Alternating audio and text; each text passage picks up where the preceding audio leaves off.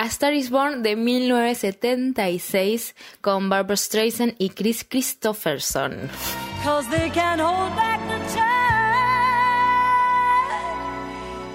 they can never hold a woman. I said a woman in the Bueno, voy a ser muy express con esto porque la historia es la misma, o sea, es de nuevo. Eh, en este caso, en vez de ser de actores y actrices, estamos hablando de un cantante de rock, también muy de esa época, muy de los 80.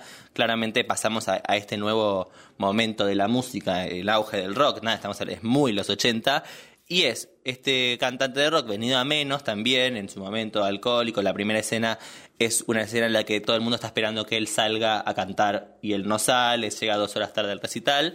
Y después de ese recital tremendo, una noche va a, a un bar en el que canta Barbara la ve, medio que se enamora de ella, van a desayunar, qué sé yo, de repente están re enamorados, de repente están cantando juntos, de repente ella es re famosa, cantante de rock, hiper, hiper, hiper, hiper, mega famosa, y de nuevo lo mismo, él va para abajo y también Caput muere de otra manera.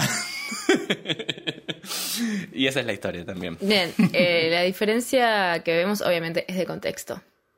Claramente. Ya no agarpaba en el 76 seguir haciendo musicales así tan showbiz, lo que podríamos decir, tipo, como el que era de, el de Judy Garland, eh, y decidieron, tipo, adaptarlo.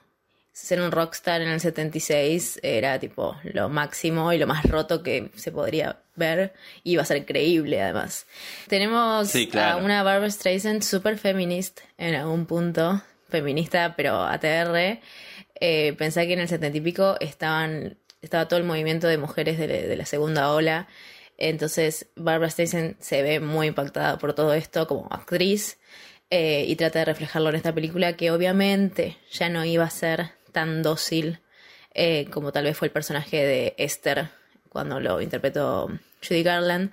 Eh, y en este caso me parece copada la data de que cuando termina la película de Judy Garland, la de de 54, digamos, ella se refiere a sí misma como Mrs. Norman Maine, o sea, la señora de Norman Maine, como que ella quiere ser reconocida así. A diferencia del personaje de Barbara Streisand, ella no pierde su apellido, solamente agrega el de su esposo y termina siendo Esther Hoffman Howard.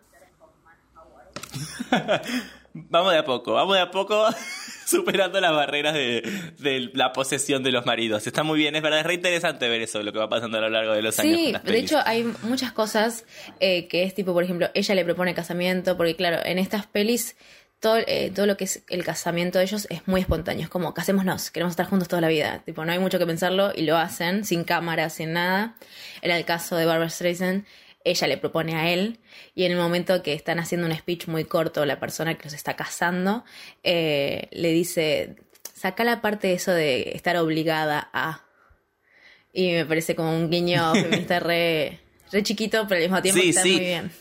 Bueno, es que incluso hay algo que, es muy del universo de esta película de, de, de Barbara. Barbara se llevó muy mal con el director de esta película porque ella claramente tenía una, una conciencia ¿no? de lo que implicaba ser mujer en esa época y está... Este, si ya es un universo muy de hombres ahora, en ese momento lo era el triple.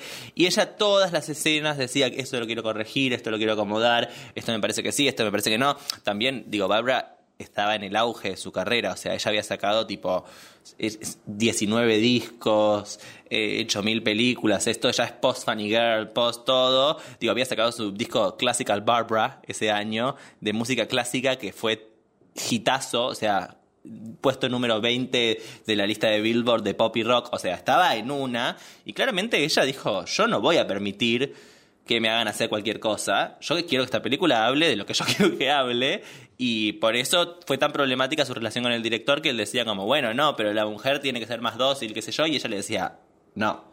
Escúchame, papi, acá las cosas van a ser así, yo soy muy famosa, yo tengo, la tengo clara y yo voy a hacer las cosas como yo quiero. Sí, de hecho, ella, si no me equivoco, ella es productora de esta pelea más. Claro, Entonces sí. los productores pueden meter mano en lo que ellos deseen. Eh, de hecho, Frank Pearson, cuando terminó, que es el director, eh, cuando se terminó el rodaje de esta película, después de muchos años, eh, sacó un artículo diciendo, tipo, el horror de trabajar con Barbara Streisand, y lo sacó, tipo, como decirte, en el New York Times, tipo, diciendo, ay, basta, qué, qué pesada que sos, basta, Frank Pearson. Em, volviendo a la peli y lo voy a decir transgresora en cierto punto. Eh, hay una escena eh, donde están muy enamorados eh, el personaje de Esther y John Norman Howard, en el cual están en la bañadera. Bañera, ¿Bañadera? Bañera. Ba- Ba- Bañadera, lo mismo. Ahora soy- whatever. Em, en donde ella lo maquilla a él y le pone como glitter y cosas así. Sí, y en ese momento Es muy linda esa escena. era tener hacerle eso a un rockstar frente a cámara, o sea, es como transgresor en algún punto eh, de jugar con la, con, con la expresión de género, si querés. A pesar de que están en, en un acto íntimo y lo que sea, pero es como jugar con ciertos límites que... Sí, y es muy loco y además la peli me parece que tiene algo también, en este caso él es mucho más misógino que el anterior, o sea, él es explícitamente un desagradable misógino y está muy bien retratado eso y también está muy bien eh, el, como el journey de ella, ¿no? Que ella empieza como diciendo tipo, bueno, eh, yo quiero que vos me invites a tomar algo, que tomemos un café y enamorarme de vos. como ella tiene esa expectativa de él y de repente como también ella descubriendo lo, lo fantástica que es ella, como aceptándose fantástica impresionante. Y hay algo muy lindo que es que ella tiene una banda con un nombre un poco polémico, que son las Oreo, porque eran, porque eran do- dos chicas afroamericanas y ella, entonces armaba una Oreo. Eh, raro, raro ese nombre, pero ella las como la, la acompañan en su carrera, no es que las abandona a sus amigas. Eso me parece lindo. Como que la ves crecer a ella y no es que las deja a sus amigas de lado y le dice, tipo, bueno, yo ahora soy famosa y me, me importan un, pelo, un pedo mis amigas. Como que se las lleva y eso me parece súper lindo como Sí, gesto. es que de hecho es esto, es una, es una peli llena de gestos. O sea, las, la- las hay dos canciones particulares que son tipo muy como feministas, que es eh, A Woman in the Moon, que me pareció un temonazo. Ay. No, no, yo, yo lloré. En ca- canción yo lloré. Que es como decir. esto, como no. Nada, busquen a Woman in the Moon probablemente busquen en nuestra Instagram que la vamos a subir porque para mí es un- una de mis favoritas.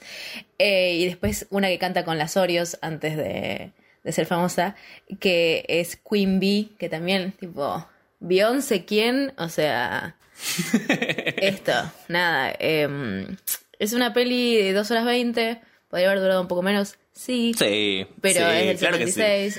76. Se, enti- se entiende que, nada, las películas eran largas, qué sé yo.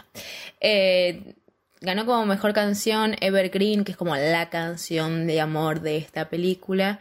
Eh, obviamente la academia odia a Barbara Streisand y lo vamos a ir viendo durante su carrera cuando revisemos otras películas de ella. Ni él ni ella estuvieron nominados a los, a los Oscars, pero, por ejemplo, Golden Globes ganó todo.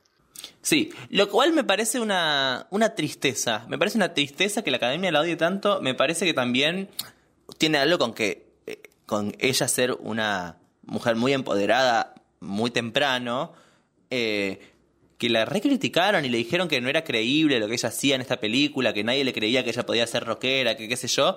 Y para mí ella está muy bien. O sea, para mí, o sea, viste, yo no quiero hablar de esto, de, de, de usar esta palabra, pero lo voy a usar. Tiene mucho ángel, así como lo tenía Judy Garland. Barbara Streisand se pone frente a la pantalla y yo me quedo pasmada, ¿viste? Como me parece que es muy poderosa. Incluso, así como Judy tenía su escena final en la primera, Bárbara tiene una escena final cantando una canción sola, cinco minutos, seis minutos, en un micrófono, primer plano, todo el final, y es hermosa la escena, ella cantando ahí.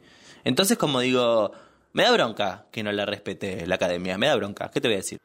Sí, tal vez hay que también dejar ir a la academia en algún momento y dejar de pensar que tienes razón. Además, además eh, ahí claramente ella pudo hacer una carrera más allá, ¿no? De la academia. Ella, ella es famosísima y pudo hacer su carrera y no le importó nada. Incluso esta película, sa- sabes que quis- quisieron varias actrices, las tuvieron en cuenta. La tuvieron en cuenta a Cher, hubiera sido raro, a Liza Minnelli, hija de Judy Garland, y a Diana Ross. Pero bueno, ella dijo, yo la quiero producir, yo la quiero hacer, y la hizo.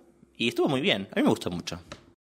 De hecho, eh, Chris Christopherson, el actor de que hace John Norman Howard, eh, fue como la última opción. Querían que fuera tipo Elvis Presley. Ella estaba, eh, Barbara Ella estaba obsesionada, con que fuera, lo quería Elvis, fuera lo Elvis. quería Elvis, lo quería Elvis, lo quería Elvis y no lo consiguió. Pero por cuestión de plata y egos del manager de Elvis, eh, no, no, se, no se pudo.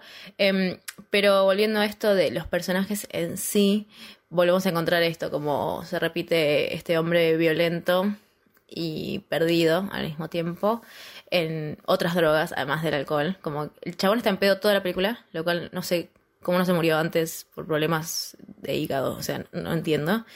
Em, y cómo la fama en ese momento también se lo avalaba, ¿viste? Como al ser Mm. rockstar, te avalaban Sí, todo, total, vos sabían que su imagen garpaba, ¿entendés? Claro. Que es claro. esta, esta impunidad que tienen las estrellas de rock que hoy, en nuestro contexto actual eh, de país, ya hace varios años estamos tratando de romper, eh, que me parece que es nada. No sé, me llamó la atención de que siguen pasando estas cosas. Sí, re. re. Em, sí, re. Estamos emocionadas, vamos a decirlo, estamos emocionadas hablando. vamos, a, vamos a avanzar, Eh, pero nos es pasó más- eso. Es que. mm, No, no me tocó por la parte de, de adicción, porque nada, No. personalmente no tengo nada, gracias a Dios no tengo nada cerca parecido con esas experiencias, pero hay algo muy honesto, entonces necesito haber experimentado para entender qué le pasan a estos personajes y, y cómo se rompe cada personaje, tipo, como que las dos la pasan mal, ¿entendés? Como el personaje femenino y el personaje masculino, los dos los pasan mal todo el tiempo y tratan de salir de eso. Sí, no, lo- no, los relatos tan, sin- tan sinceros No y tan despojados eh, ah, son mágicos también, ¿no? Hay algo muy, muy hermoso. Bueno, perdón. Sigamos. Última Vamos, película. a la siguiente.